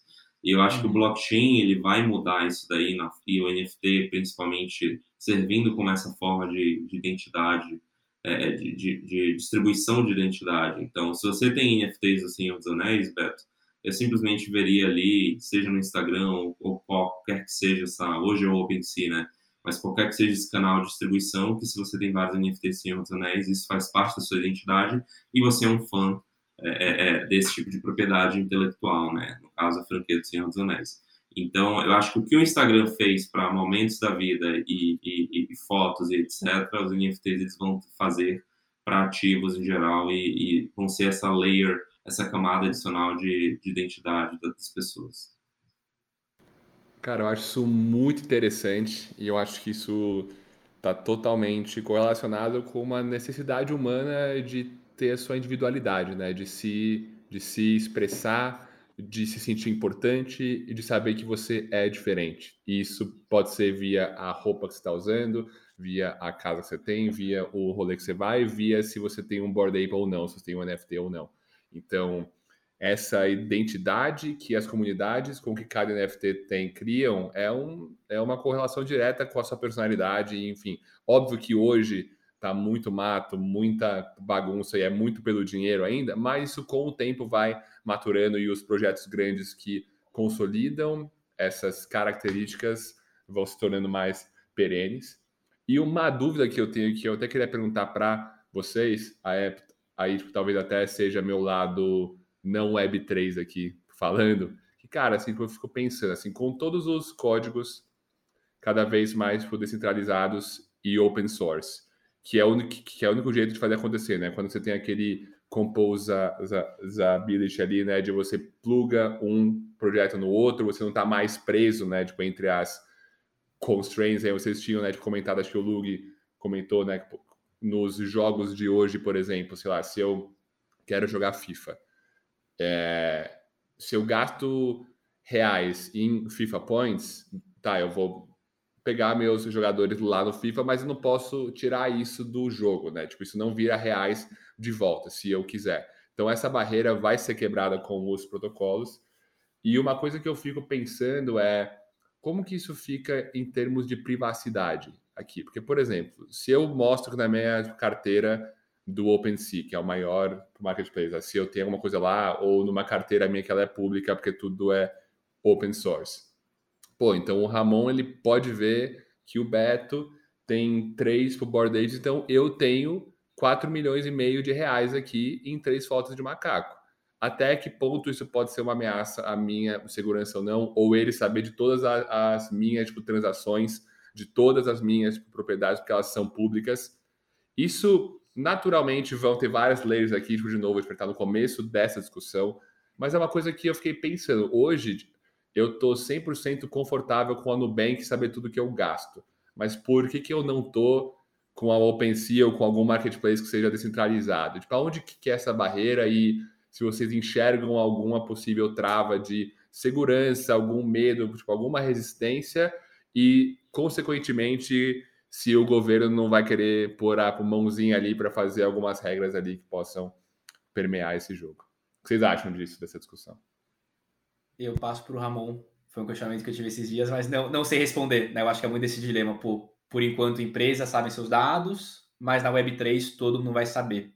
Isso pode ser usado para o bem ou para o mal, né? Ou para alguém jogar um, às vezes, um, um NFT fake para sua carteira, né? Que a gente já teve alguns casos do OpenSea que ele jogava um NFT e conseguia te hackear, né? Até eu acho que casos incríveis, tá? Eu até escrevi esse texto no LinkedIn uns dias atrás, que é como que o Growth Hack em cripto é muito mais legal, né? Então a gente tem o OpenSea, né, que é essa maior plataforma, né, marketplace de NFTs do mundo, onde todas as transações são abertas. E aí chegou, né, uma concorrente nova que chama LuxRare e simplesmente pegou todas essas transações do OpenSea e o que ela fez? Ela pegou tudo que foi transacionado na história, todas as carteiras que já tinham transacionado mais de 3 Ethereums, então são considerados né, players que geram muita liquidez, compram e vendem muito, e mandaram tokens, né? Então, assim, vai como se fossem, fossem ações dessa empresa para a carteira dessa galera. Então, eles conseguiram ver o que você fez e conseguiram mandar né, um token direto para sua carteira. O que, querendo ou não, é uma invasão de privacidade, mas nesse caso foi uma boa invasão de privacidade que esse token já multiplicou aí algumas vezes. Então, assim, eu acho que vai mudar muito a dinâmica do jogo, tá? Não se responder, né? Eu acho que, assim, tem casos bons e ruins, mas nesse caso, trazendo para o nosso mundo real, é como se a Magalu tivesse surgido hoje, tivesse entrado na bolsa hoje, tivesse pego todas as transações da história das lojas americanas e, segmentado, pô, quem já gastou mais de mil reais nas lojas americanas nos últimos três anos e mandado ações para a conta né, da XP dessas pessoas, para que elas se tornassem né, holders e, consequentemente, começassem a usar Magalu para a Magalu crescer ao invés de americanas. E a gente teve um resultado aí do, do LuxRare, né, que de um dia para o outro, o volume diário deles foi de 0 para 400 milhões de dólares. Então, assim, cara, é uma dinâmica que muda. Né? Todos os seus dados vão estar abertos, uma empresa consegue simplesmente ver tudo que você fez, te hackear e atingir seus usuários né, de uma forma boa ou ruim. É, não sei né, como que, em termos de segurança e privacidade, e, e isso pode, sabe assim, ser é, regulado. É, eu acho que é um trade-off muito grande. Que nem eu falei, né, já, já, houveram casos de um malware ser enviado para sua carteira o cara de hackear. Hoje em dia isso foi corrigido no OpenSea. Mas tem esses casos sensacionais, né, que nem o da LuxRare. E aí eu passo para o Ramon da parte dele também. Boa. É, eu acho que só complementando um pouco o Lugui, daí, daí eu tento responder a sua pergunta, Beto. É, e esses growth hacks eles são bem interessantes, assim, acho que a gente vai ver coisas cada vez mais criativas. E uma coisa que o Chris Dixon falou também que eu gostei muito é, é que na Web 2, você imagina que você tem duas redes, né? Seja uma o Facebook e a outra, sei lá, o TikTok. É, o TikTok ele tem toda o incentivo do mundo de tentar pegar é, e, criar uma ponte do Facebook para o TikTok. E ele gostaria que o Facebook também tivesse é, uma ponte do TikTok para o Facebook. Então seria win-win, né? Os dois ganhariam mais usuários, porque você está meio que trocando ali é, figurinhas, da mesma forma que o Facebook fez isso com o Instagram, porque ele comprou o Instagram. Então, aparecia ali a. Imagina, eu convido vocês a lembrarem como vocês souberam do Instagram. Provavelmente foi através do Facebook, vocês estavam ali mexendo nas fotos e viram que elas foram criadas com o Instagram. Quando era só de comida ainda, né? Quando era só postava foto de comida que eu achava um saco, que era o logozinho lá da foto antiga lá, né, marronzinho. Pode Exatamente.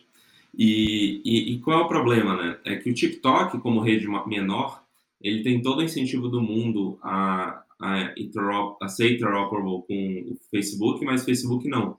Porque ele não quer que o TikTok cresça e ele acha que os usuários que o TikTok traria para ele são usuários que, na verdade, já são deles e estão dividindo a atenção e etc e tal. Então, você tem esse tipo de mecanismo em que o monopólio, ele acaba, querendo ou não, é, cooperar com os menores é, e, e, se tornar um sistema realmente fechado. Na Web3 a gente tem justamente o contrário, né? Então, vamos supor aqui que a Axie sendo o jogo com maior volume de, de transação em play turn, é, ele tem incentivo para que os, os, usuários, outros jogos ao redor criem é, é, essa ponte e consigam trazer o, o, token deles, por exemplo, o, o, o AXS, né?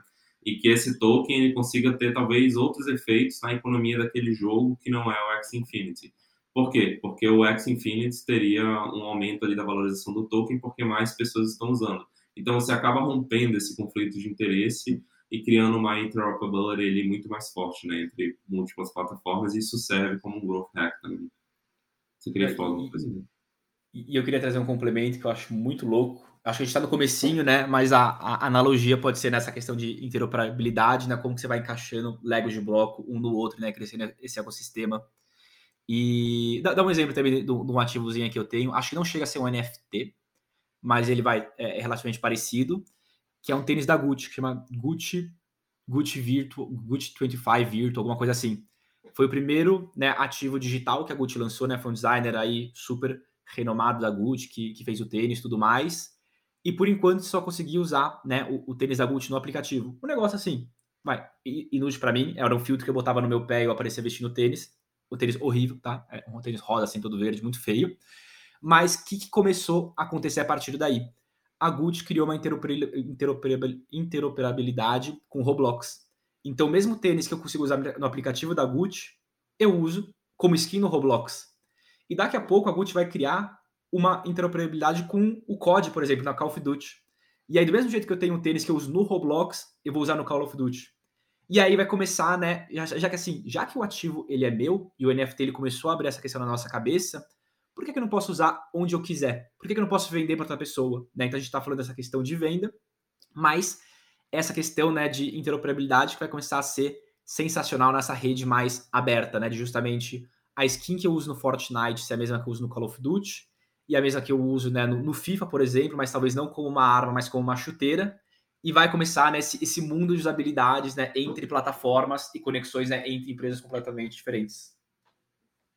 Perfeito, Luke. Acho que uma analogia boa que eu até li esses dias, ela é bem extremista, um pouco besta, mas tipo, acho que dá para entender bem assim um pouco dessa questão.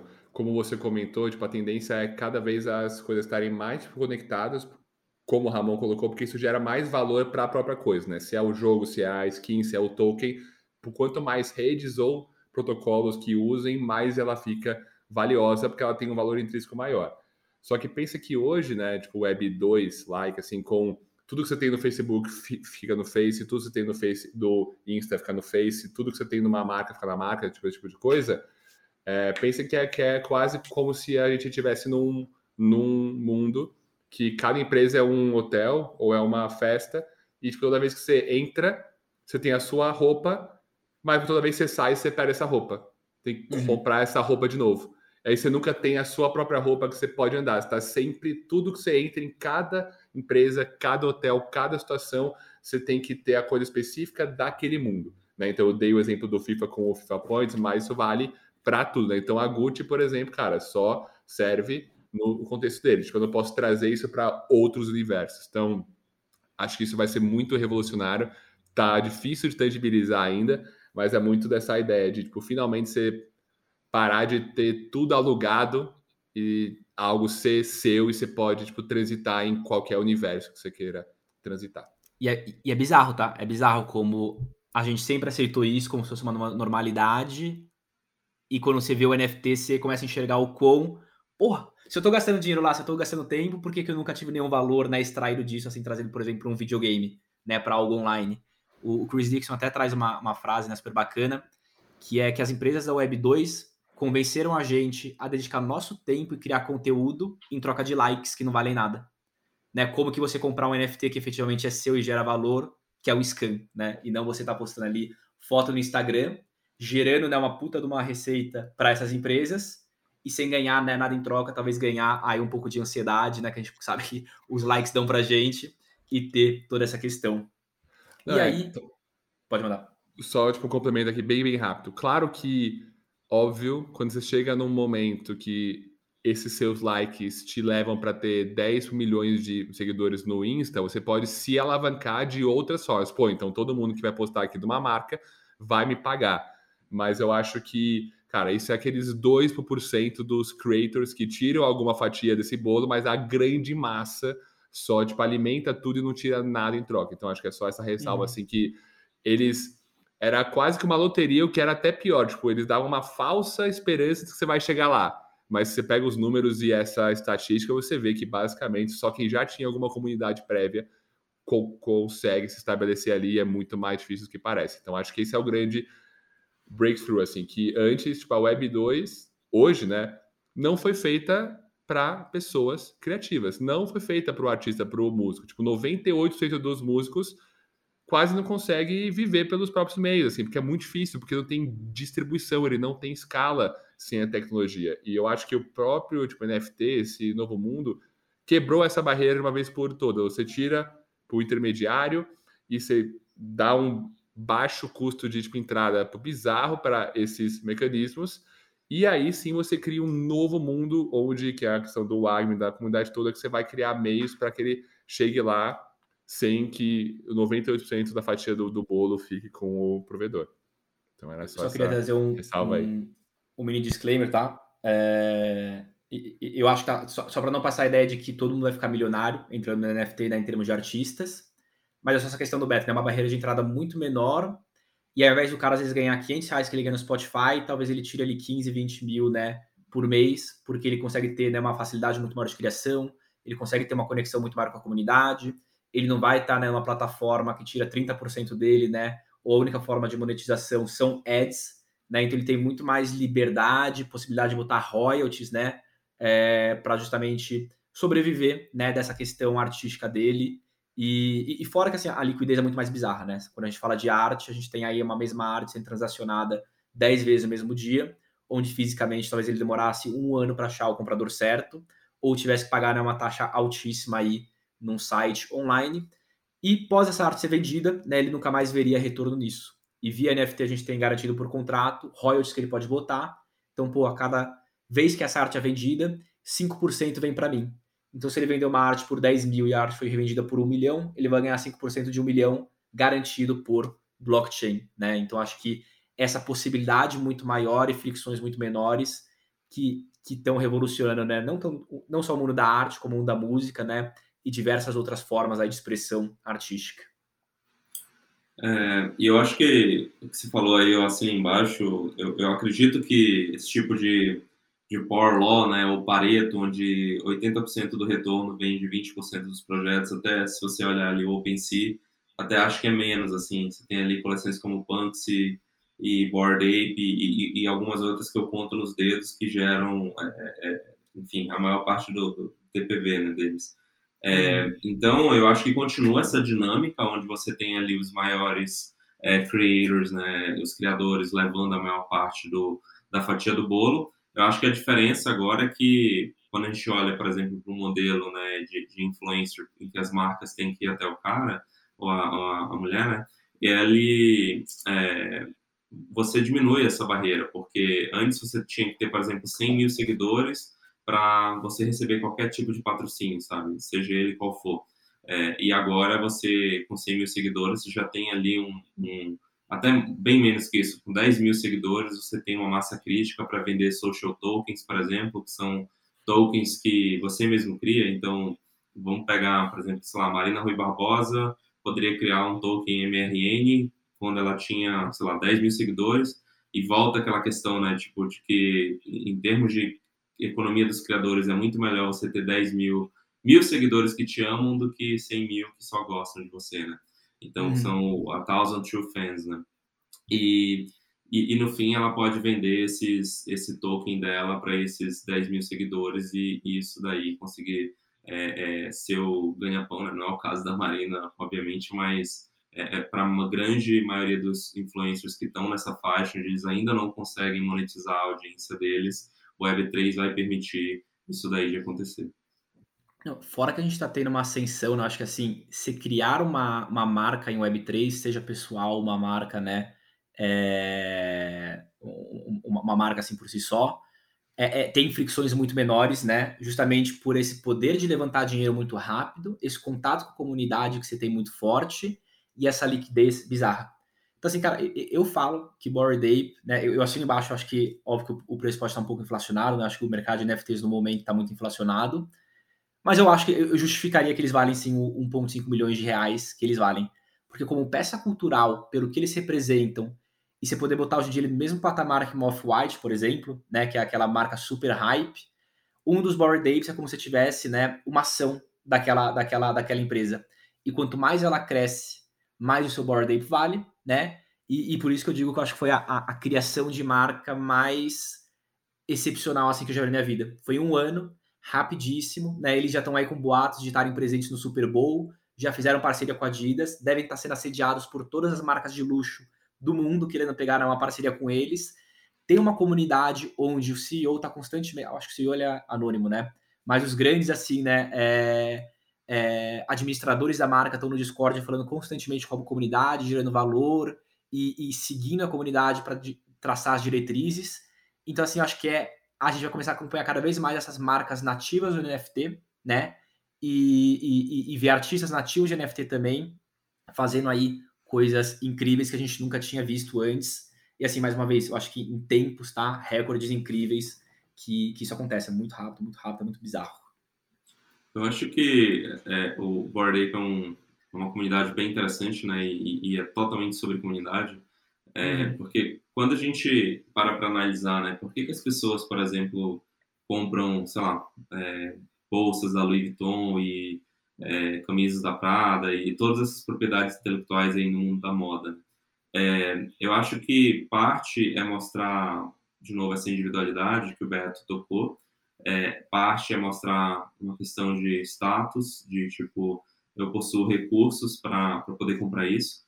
É, porque se você for parar para pensar, né, é uma coisa você, sei lá, você compra uma Ferrari, por exemplo, só que essa Ferrari está estacionada, né?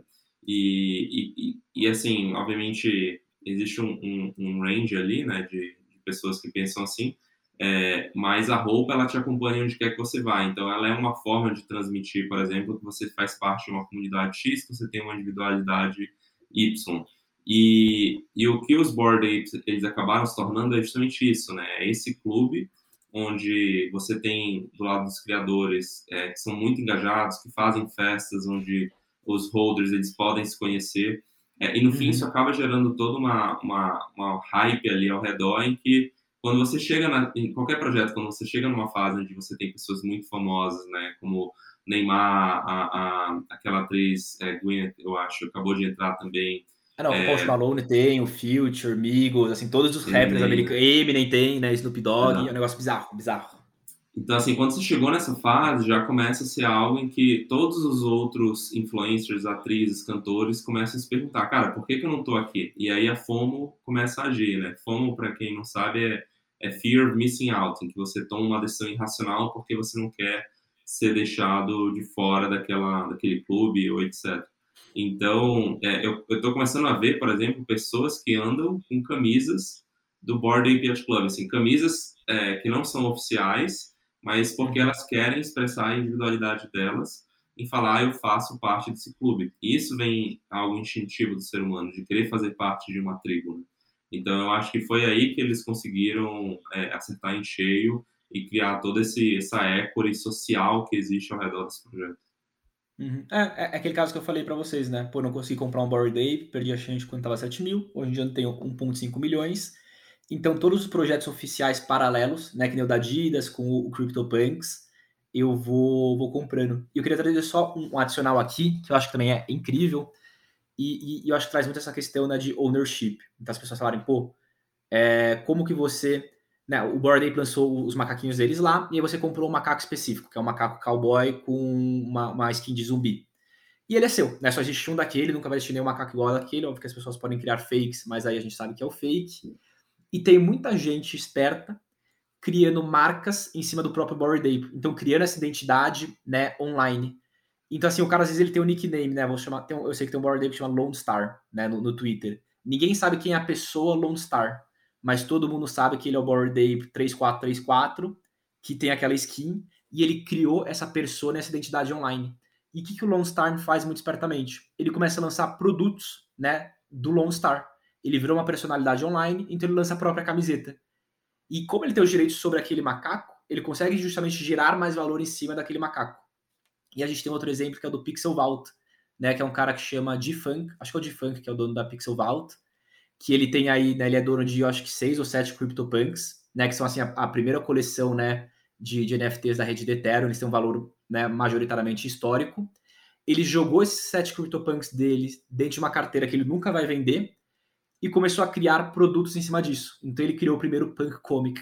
E o Punk Comic nada mais é que um comics, né, uma história em quadrinhos, onde cada um dos CryptoPunks dele são dos personagens desse quadrinho. A galera vidrou, porque é uma narrativa super da hora. Ele é o dono dos CryptoPunks. O CryptoPunk é o que dá base de valor para o projeto.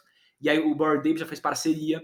E ele começa a criar inúmeros outros produtos né, com esse, esses punks ou esse NFT que ele comprou. E isso que eu acho que é o mais sensacional. Você conseguir, assim, quando que você conseguiria comprar uma peça da Adidas e criar uma própria marca, uma história, uma narrativa daí? Nunca. Quando que você consegue comprar né, um NFT e dado que ele é seu e é único, você cria uma pessoa, um personagem, começa a criar né, toda uma narrativa, uma história, uma marca paralela a isso. E isso eu acho que é sensacional também. Quem está fazendo está mandando muito. E eu acho, inclusive, que esse ponto que você tocou no final, de tipo, por que, que eu não. Quando eu compro uma roupa da, da tipo, Adidas, por exemplo, essa camiseta do Ramon aí, que tá com a caneta da Adidas, por que, que eu não posso criar uma marca em cima dela, né? Por exemplo. Acho que. Por, por que, que as empresas grandes, ainda numa maioria, né, tipo 99%, não entraram ainda? Eu acho que parte é porque o valor delas está atrelado à marca se ela começa tipo, a distribuir isso sem ter o controle, sem ter o mecanismo, sem dominar e sem ter a comunidade que vai ser fiel aos princípios da marca, ela corre um risco bizarro de perder a marca. Porque o Board David, pro CryptoPunks, pô, tá dando certo, mas também poderia ter um monte de holder, tipo, nada a ver, que pega o macaco e começa a fazer umas coisas bizarras, faz uma página neonazista com a foto do macaco e você destrói o projeto. Sei lá, entendeu? Então, assim, tem o risco, uhum. tem o benefício pro bizarro, mas acho que as empresas que trabalham tanto para criar e polir a própria marca delas por décadas têm esse medo de, putz, o que, que acontece quando eu perco um pouco desse controle?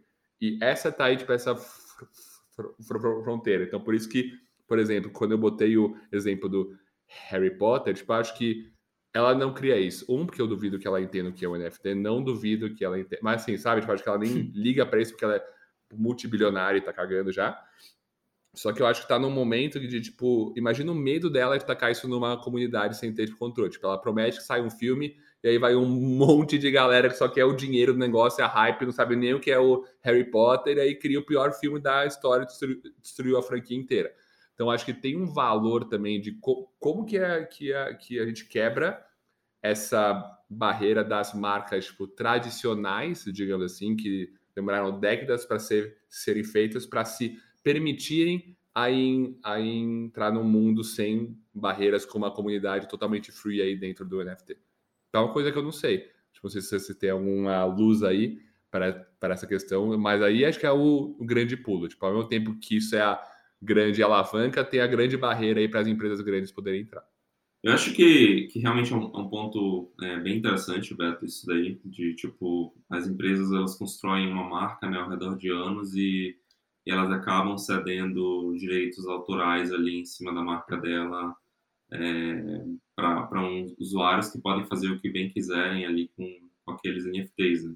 Eu acho que é, conforme o, o, mundo ele foi construído com base em, em cooperação e, e acho que contratos sociais e eu acho que isso pode ser um novo tipo de contrato social também em que as pessoas acabam entendendo que cara é, se o Beto fez NFTs e o Lugi usou eles de forma é, enfim que não que não fazem sentido para aquela marca é, as pessoas não associam uma coisa a outra, sabe? Então elas entendem perfeitamente que o Logui foi responsável por aquilo e não a Adidas em si, por exemplo.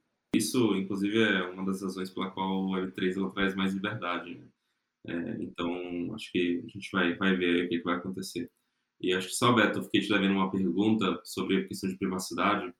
É, eu, eu acho que existe um problema gigantesco aí, tá? É, porque conforme um protocolo de ganha adoção, é, ele você tem sempre um trade-off ali entre segurança e escalabilidade. Né? Então, é, acho que o Bitcoin e o Ethereum são exemplos disso. E, e acho que um, um, caso assim que seria interessante é, vamos supor que, por exemplo, quando a Disney comprou as terras lá na Flórida para criar a Disney, né, o, eles criaram várias empresas, sei lá, oito empresas, e cada uma comprou um pedaço diferente e agregou tudo aquilo é, para não saberem que era a Disney querendo comprar aquilo e, e o vendedor querer aumentar o, valor. Né? Então, é, foi uma estratégia que eles usaram. E aí, no blockchain, isso não existe, porque uhum. você pode criar N carteiras ali, mas no fim as pessoas vão associar com a Disney, de certa forma.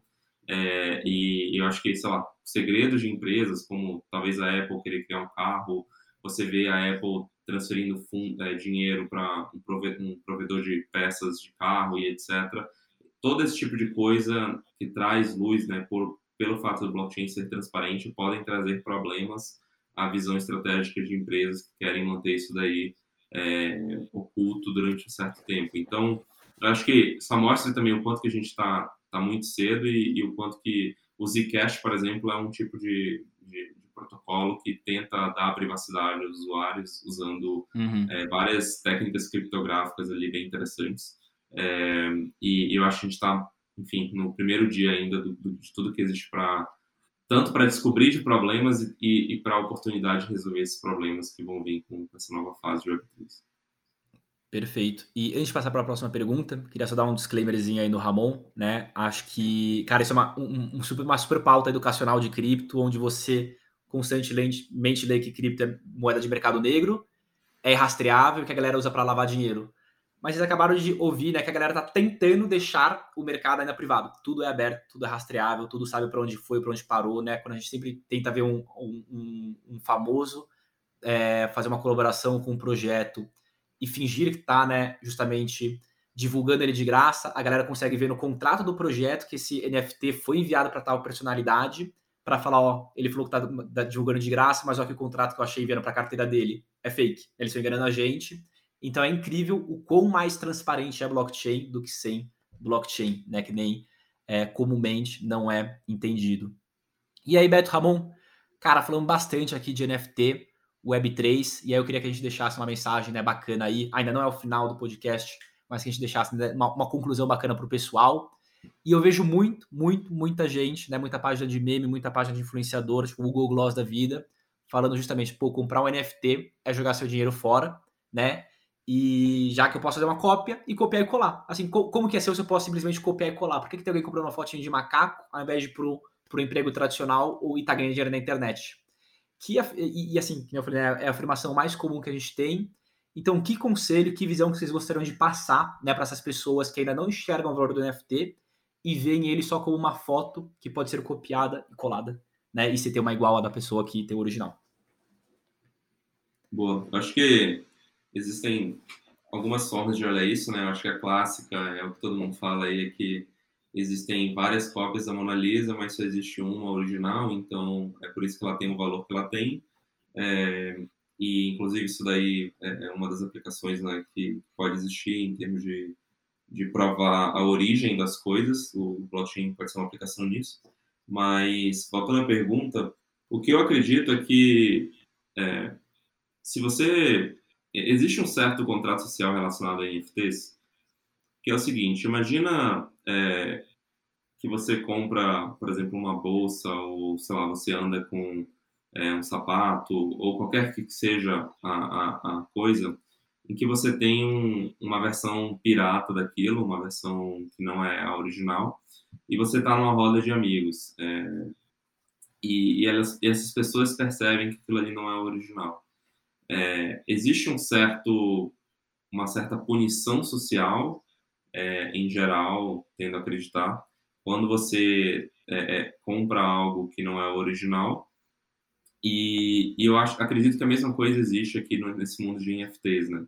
Em que se, se as pessoas descobrem, por exemplo, que o NFT é do Beto, mas o Lugi está usando ele de uma forma inapropriada, porque é uma JPEG, ele só foi lá, salvou a imagem e colocou na, na, no profile picture dele, é, na foto de perfil, né? existe também uma punição social nesse sentido, do tipo, putz, Lugi, você tá roubando o, o hum. NFT, assim, sendo que é, é, são, são bits, né? É, é, algo totalmente digital, assim. Então, eu tendo a acreditar que hoje o que segura as pessoas de não fazerem isso, embora muitas façam, mas é uma parcela muito pequena da população, é, da comunidade cripto, né? É, é um pouco esse medo de dessa punição social e eu acredito que as plataformas sociais vão colocar mecanismos de validação. Então, o Twitter já anunciou né, que vai ter é, esse check em que você conecta a sua carteira, ele verifica se você realmente possui aquele NFT e aparece uma foto diferente. Hum, e eu acredito é que. mais ou menos, o Twitter você pode botar um falso e só de pagar ele verifica. Deu uma. Hum. Tipo assim, o, o, Twitter você pode botar tipo um, um, JPEG mesmo, um NFT falso, e aí só de ser, tipo, estar na blockchain, mas ser um Bored Ape falso, ele já meio que verifica. Tipo, não são só verificados que vão estar tá lá.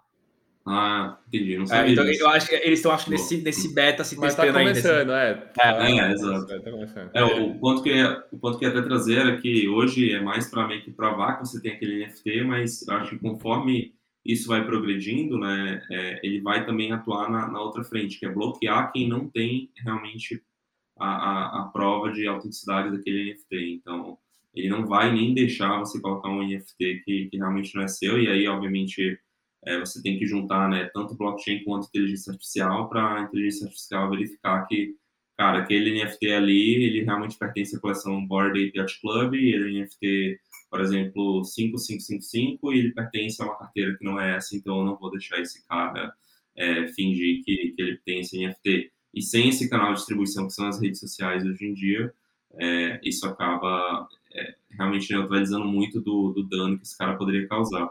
Acho que da mesma forma que no OpenSea isso é um problema hoje em dia, né? Vender board apes falsos é, e que o, o OpenSea também está lutando contra isso. Boa. Não, só trazer assim de talvez acho que de nós três acho que eu seja o que tem menos conhecimento aqui, que está menos imerso, mas eu estou cada vez mais mais intrigado, mais apaixonado por esse mundo. Acho que é a fronteira e, pô, todo mundo que se deu bem uma vez na vida trabalhou na fronteira e estava olhando para o futuro. Então, acho que não percam esse bonde. Eu já perdi um monte de bonde e não é toda hora que tem uma, uma revolução tão poderosa e tão interessante quanto a que a gente está vivendo agora. E eu acho que o, que o, que o paralelo que eu usei para convencer a minha mãe que o NFT tipo, não era só uma foto era, eu falei, mãe, é, quem você conhece que tem telefone fixo em casa hoje? Ela, nossa, tipo, acho que quase ninguém. Eu falei, é, mas se eu fizesse essa, essa pergunta 10 anos atrás, quase todo mundo e ninguém tinha o celular. Hoje ninguém nem imagina como que é a vida sem o celular. Não tô dando um, um paralelo direto aqui, mas tipo, hoje tipo, o NFT tá muito preso na foto do macaco, no meme, na ganhar 10 mil vezes o que eu paguei. Mas, cara, isso é o, é o primeiro telefone fixo e é o primeiro celular, tipo, tijolão, que ninguém usou e que não sobreviveu. Então, pensa que 99% vai morrer, mas o iPhone vai sobreviver, que vai ser, tipo, Board Ape, enfim, tipo, as, as coisas grandes que são relevantes, que geram comunidade, que geram valor, que geram alguma coisa de verdade, vão sobreviver. Então, acho que se fosse para dar uma dica, é, bicho, estuda, tipo, entende, faça parte para você não ser o seu seu avô que não tem Instagram porque não sabe mexer. Acho que é um pouco dessa vibe assim que me fez cair a ficha para eu entrar nesse mundo de uma vez por todas.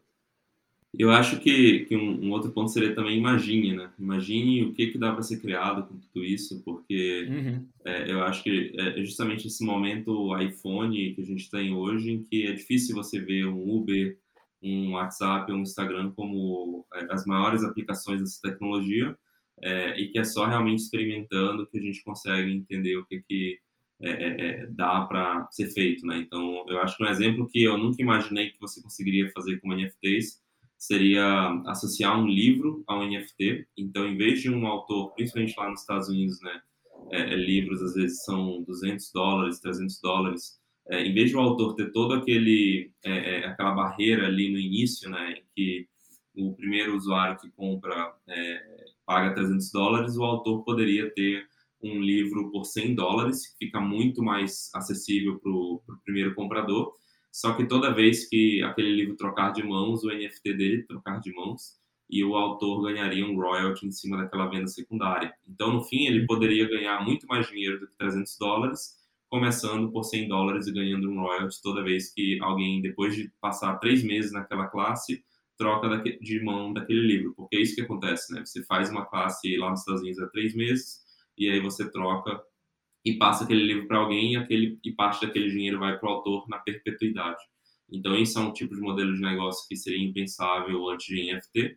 E eu acho que um outro exemplo é o que o Gary Vee está fazendo com restaurantes, né? Em que o ticket para o restaurante é um NFT e, e no fim, é, eu acho que no caso dele você consome ainda no restaurante, mas eu sei que vão existir casos em que é, você compra o NFT, você tem direito a comer à vontade no restaurante quantas vezes você quiser, e, e, a aposta aí seria talvez de que a pessoa enjoaria. Imagina que você tem um NFT da Pizza Hut, que você pagou 30 mil reais naquele NFT uhum. e você come por um ano na Pizza Hut, você no fim deu é, um curso para Pizza Hut ali de talvez 5 mil reais, e, e aí você vende aquele NFT por sei lá, um valor parecido, talvez 35, 40 mil reais, a Pizza Hut a Pizza Hut pega um royalty em cima daquilo e no fim ela tá tendo lucro, porque você não, se você fosse infinito pro resto da sua vida comendo a Pizza Hut, aí sim Uhum. chegaria uma época em que ela teria prejuízo, mas com esse modelo em que as pessoas compram e enjoam e passam aquele NFT para outras pessoas e a Pizza Hut fica ganhando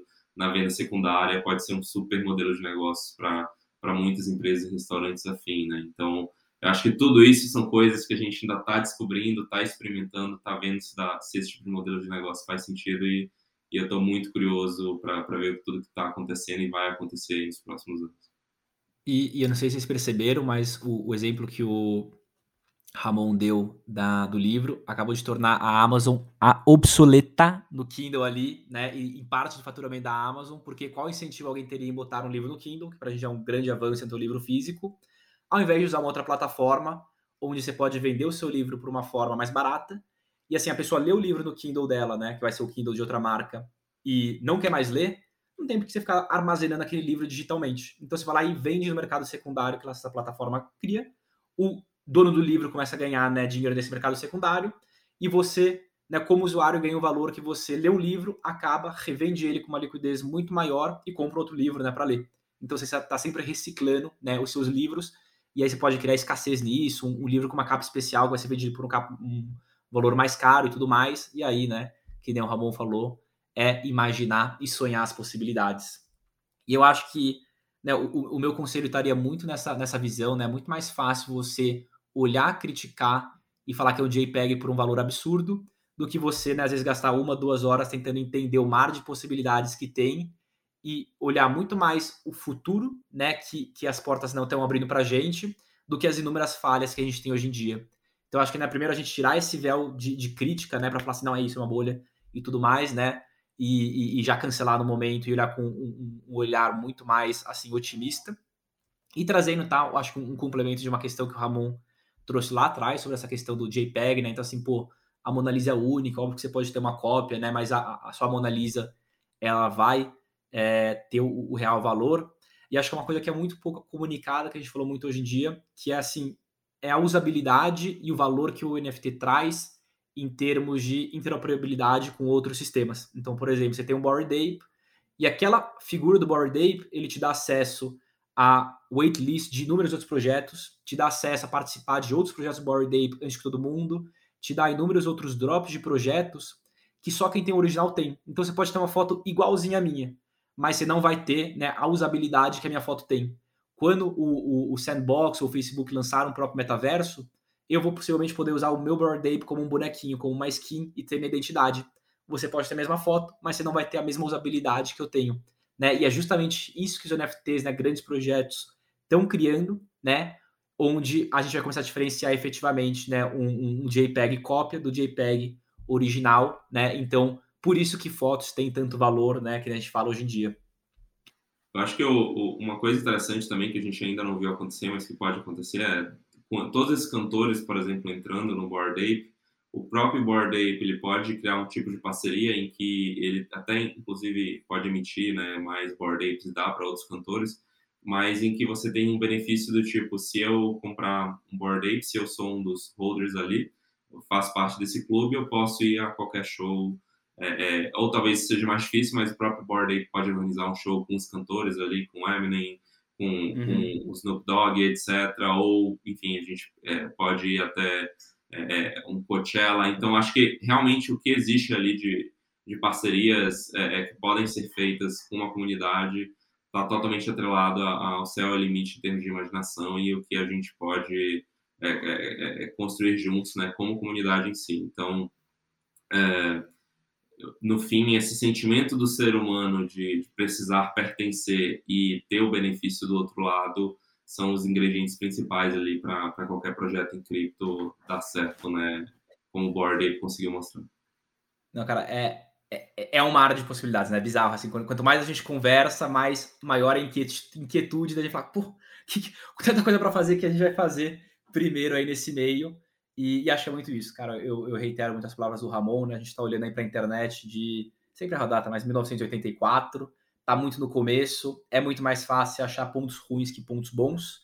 Mas um ponto bom é o que muda totalmente a sociedade. Né? Quando a gente fala de NFT, a gente fala da morte dos intermediários. Quando a gente fala de NFT, a gente fala da disrupção e descentralização da internet. A gente fala da internet virando efetivamente das comunidades e das pessoas e não de grandes empresas centralizadoras. Então é realmente uma parada muito grande, né? Que vocês estão ouvindo no Sunday Service aí em primeira mão, né? A fronteira da próxima, a, a próxima fronteira da internet. E aí, pessoal, mais algum ponto ou fechamos por aqui? Fechamos então. Beto, quer dar um tchau? Ramon, queria agradecer, né, em nome do Sunday Service, todo mundo tá ouvindo aí, meu e do Beto, cara, imensamente, tá? O seu tempo, gravamos aí quase uma hora e, quase duas horas de, de, podcast, cara, muito obrigado pelo seu tempo, conhecimento, simpatia de sempre. É, então, deixo minha deixa aqui e vou passar para o Ramon e para o Beto se despedirem também. Eu que agradeço, Beto, é, Lugui, pelo, pelo tempo aí, por todo esse papo super enriquecedor. Acho que várias ideias aqui vou levar para casa e, e, e, maturar coisas que, que eu também é, é, nem entendi. Eu acho que é justamente esse, esse compartilhamento de ideias e essa explosão uhum. que dá na nossa cabeça só mostra o potencial de todo esse espaço, né? Então, é super feliz por estar aqui e espero voltar outras vezes no futuro. Não, com certeza, com certeza e, e, irá ter espaço sempre aqui no, no Sunday com a gente. E muito obrigado, viu, Ramon? Cara, foi uma aula para mim, uma aula fora de as aulas que o Luigi fica mandando para mim todo dia. Pode, foi muito massa, foi um dos que eu mais aprendi. E fica tranquilo que você já tem o seu spot na whitelist da DAO do Sunday, que vai sair assim E, pô, brigadão, viu? Tipo, a porta tá sempre aberta e vamos começando nessa caminhada junto, para garantir que estamos no caminho certo e vai ser sucesso. Obrigadão, gente. Obrigado pelo tempo, obrigado pela audiência. E é isso. O Agmi e Let's Fucking Go. É, o Agmi aí, ó, tá faltando. O Agmi Let's Fucking Go. We're all gonna make it. É isso. You know what they call uh, a quarter pounder with cheese? Uh, They don't call it a quarter pounder with cheese.